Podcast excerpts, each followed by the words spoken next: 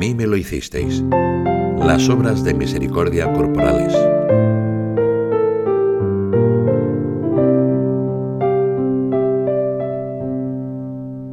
Este editorial trata de las obras de misericordia corporales que sugirió Jesucristo. Un cristiano no puede desentenderse de las necesidades de los demás, también de los desconocidos, porque en ellos es Cristo quien nos reclama ayuda. Nuestro Dios no se ha limitado a decir que nos quiere. Él mismo nos modeló a partir del polvo de la tierra. Fueron las manos de Dios las que nos crearon, el Dios artesano. Nos creó a su imagen y semejanza, y aún quiso hacerse uno de los nuestros. El Verbo se hizo carne, trabajó con sus manos, cargó sobre sus espaldas toda la miseria de los siglos y quiso conservar por toda la eternidad las llagas de su pasión, como un signo permanente de su amor fiel. Por todo eso los cristianos no solo nos llamamos hijos de Dios, sino que lo somos. Para Dios y para sus hijos, el amor nunca podrá ser una palabra abstracta. Por su misma naturaleza es vida concreta, intenciones, actitudes, comportamientos que se verifican en el vivir cotidiano. San José María prevenía así ante la mentalidad de quienes ven el cristianismo como un conjunto de prácticas o actos de piedad, sin percibir su relación con las situaciones de la vida corriente, con la urgencia de atender las necesidades de los demás y de esforzarse por remediar las injusticias. Diría que quien tiene esa mentalidad no ha comprendido todavía lo que significa que el Hijo de Dios se haya encarnado, que haya tomado cuerpo, alma y voz de hombre, que haya participado en nuestro destino hasta experimentar el desgarramiento supremo de la muerte.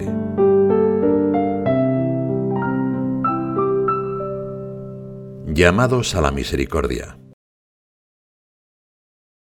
En la escena del juicio final que Jesús presenta en el Evangelio, tanto los justos como los injustos se preguntan perplejos y preguntan al Señor cuándo le vieron hambriento, desnudo, enfermo, y le auxiliaron o dejaron de hacerlo. Y el Señor les responde, En verdad os digo que cuanto hicisteis a uno de estos mis hermanos más pequeños, a mí me lo hicisteis. No es un modo bonito de decir, como si el Señor solo nos animara a acordarnos de Él y a seguir su ejemplo de misericordia. Jesús dice con solemnidad, En verdad os digo, a mí me lo hicisteis. Él se ha unido en cierto modo con todo hombre, porque ha llevado el amor hasta el final. Nadie tiene amor más grande que el de dar uno la vida por sus amigos. Ser cristianos significa entrar en esa incondicionalidad del amor de Dios, dejarse cautivar por el amor siempre más grande de Dios. En este pasaje del Evangelio, el Señor habla de hambre, sed, peregrinaje, desnudez, enfermedad y cárcel. Las obras de misericordia siguen esta misma pauta. Los padres de la Iglesia las comentaron con frecuencia e iniciaron su desdoblamiento en obras corporales y espirituales, obviamente sin ánimo de abarcar todas las situaciones de indigencia. Con el correr de los siglos se añadió a las primeras el deber de dar sepultura a los difuntos, con la correspondiente obra espiritual, la oración por vivos y difuntos. En los próximos dos editoriales vamos a recorrer estas obras en las que la sabiduría cristiana ha sintetizado nuestra vocación a la misericordia. Porque de vocación se trata, y vocación universal, cuando el Señor dice a sus discípulos de todos los tiempos, Sed misericordiosos como vuestro Padre es misericordioso. Las obras de misericordia despliegan ante nosotros esa llamada. Sería bonito que os las aprendierais de memoria, sugería recientemente el Papa. Así es más fácil hacerlas.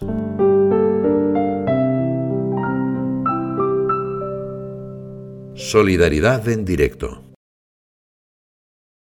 Cuando al repasar las obras de misericordia corporales miramos a nuestro alrededor, en bastantes partes del mundo constataremos quizá en un primer momento que no son frecuentes las situaciones para ejercerlas.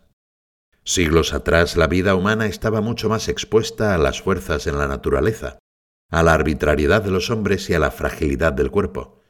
Hoy, en cambio, hay muchos países en los que raramente se presentará salvo en el caso de emergencias o catástrofes naturales, la necesidad inmediata de dar sepultura a un difunto o de dar cobijo a alguien sin techo, porque la propia organización de los estados provee este servicio.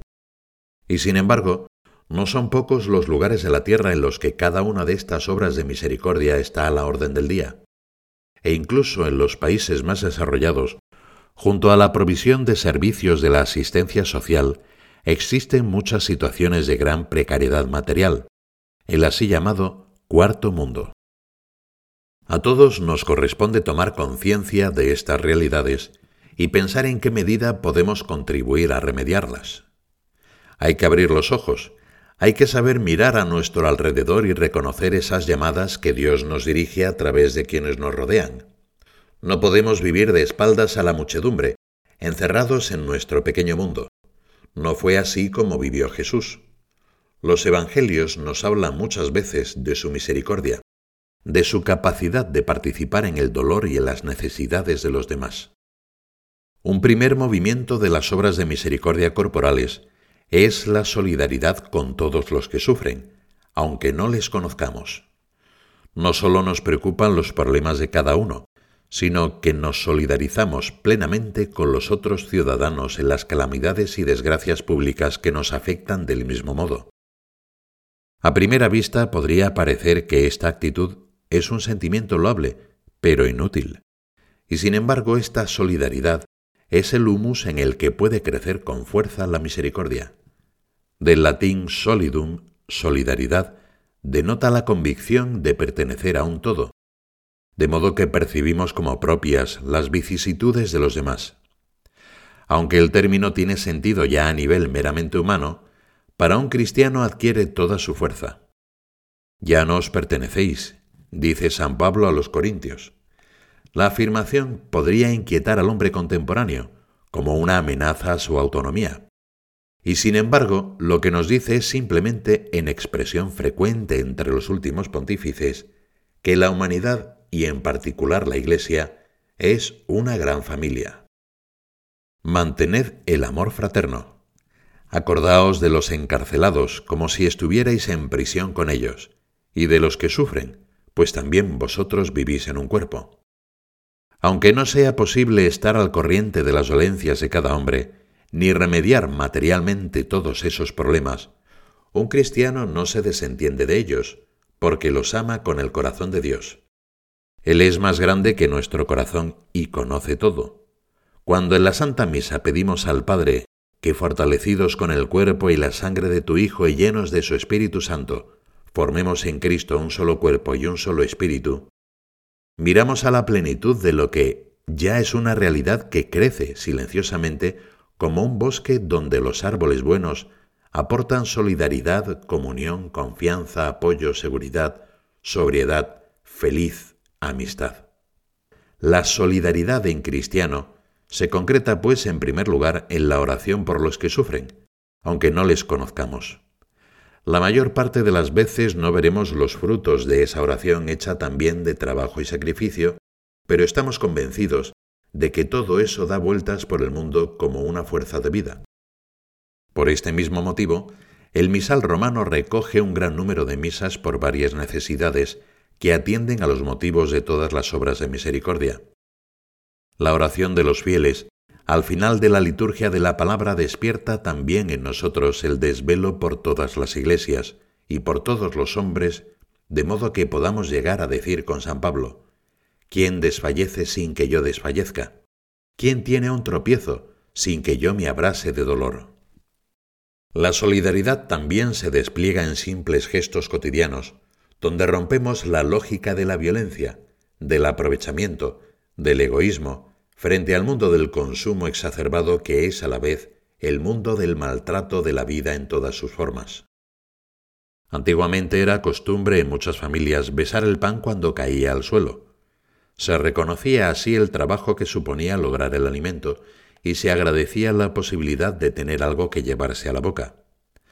Dar de comer al hambriento se puede concretar, pues, en comer lo que nos ponen, en evitar caprichos innecesarios, en aprovechar con creatividad las sobras de comida.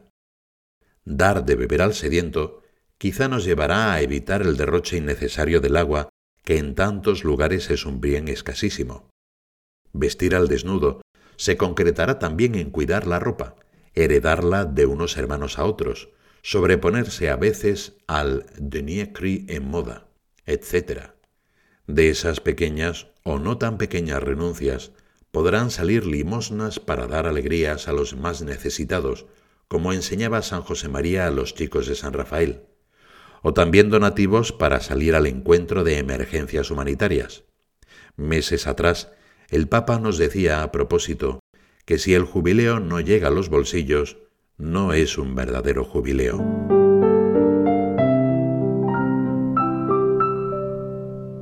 Hospitalidad. No abandonar al débil.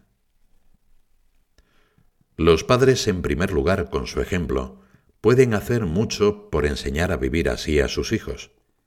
Enseñarles a superar el egoísmo y a emplear parte de su tiempo con generosidad en servicio de los menos afortunados, participando en tareas adecuadas a su edad en la que se ponga de manifiesto un afán de solidaridad humana y divina.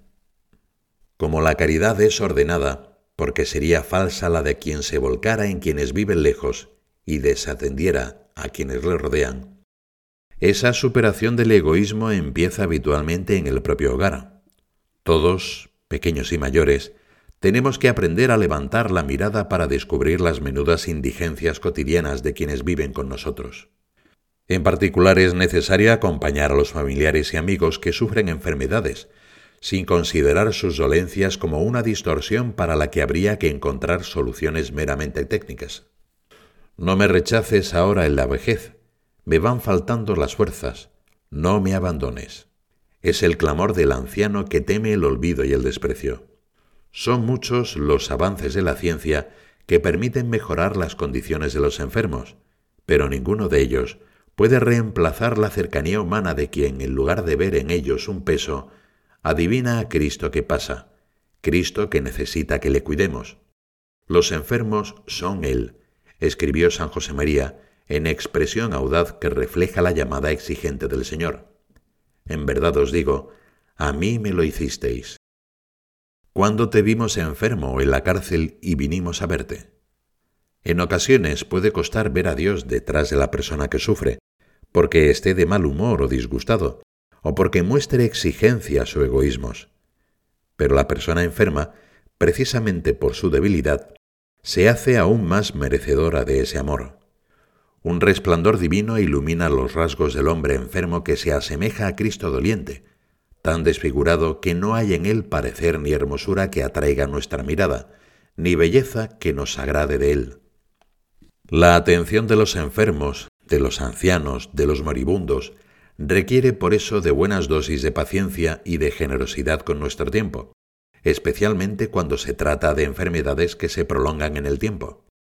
El buen samaritano igualmente tenía sus compromisos y sus cosas que hacer, pero quienes, como él, hacen de esa atención una tarea ineludible, sin refugiarse en la frialdad de soluciones que a fin de cuentas consisten en descartar a quienes ya humanamente pueden aportar poco, el Señor les dice, Si comprendéis esto y lo hacéis, seréis bienaventurados.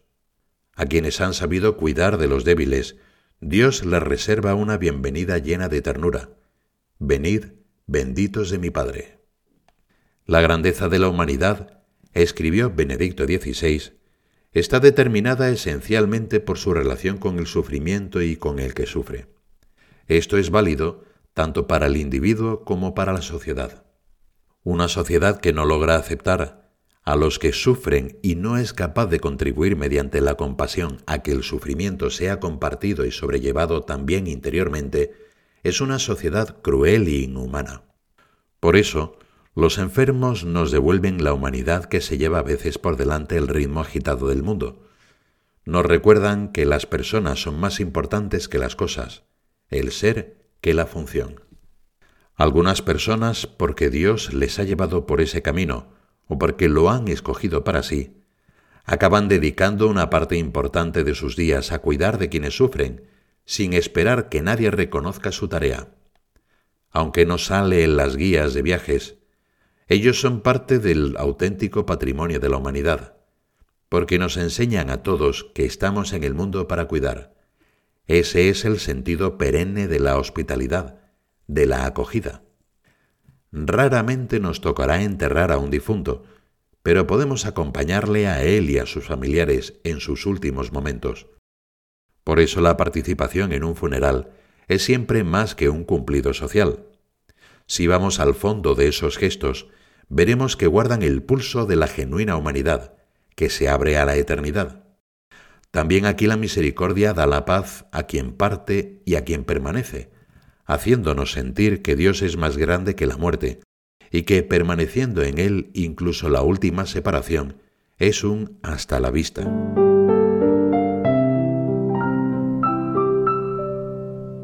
Creatividad. Trabajar con lo que hay. Familias que emigran huyendo de la guerra, personas en desempleo, prisioneros de las nuevas esclavitudes de la sociedad moderna como la drogadicción, el hedonismo, la ludopatía. Son muchas las necesidades materiales que podemos detectar a nuestro alrededor.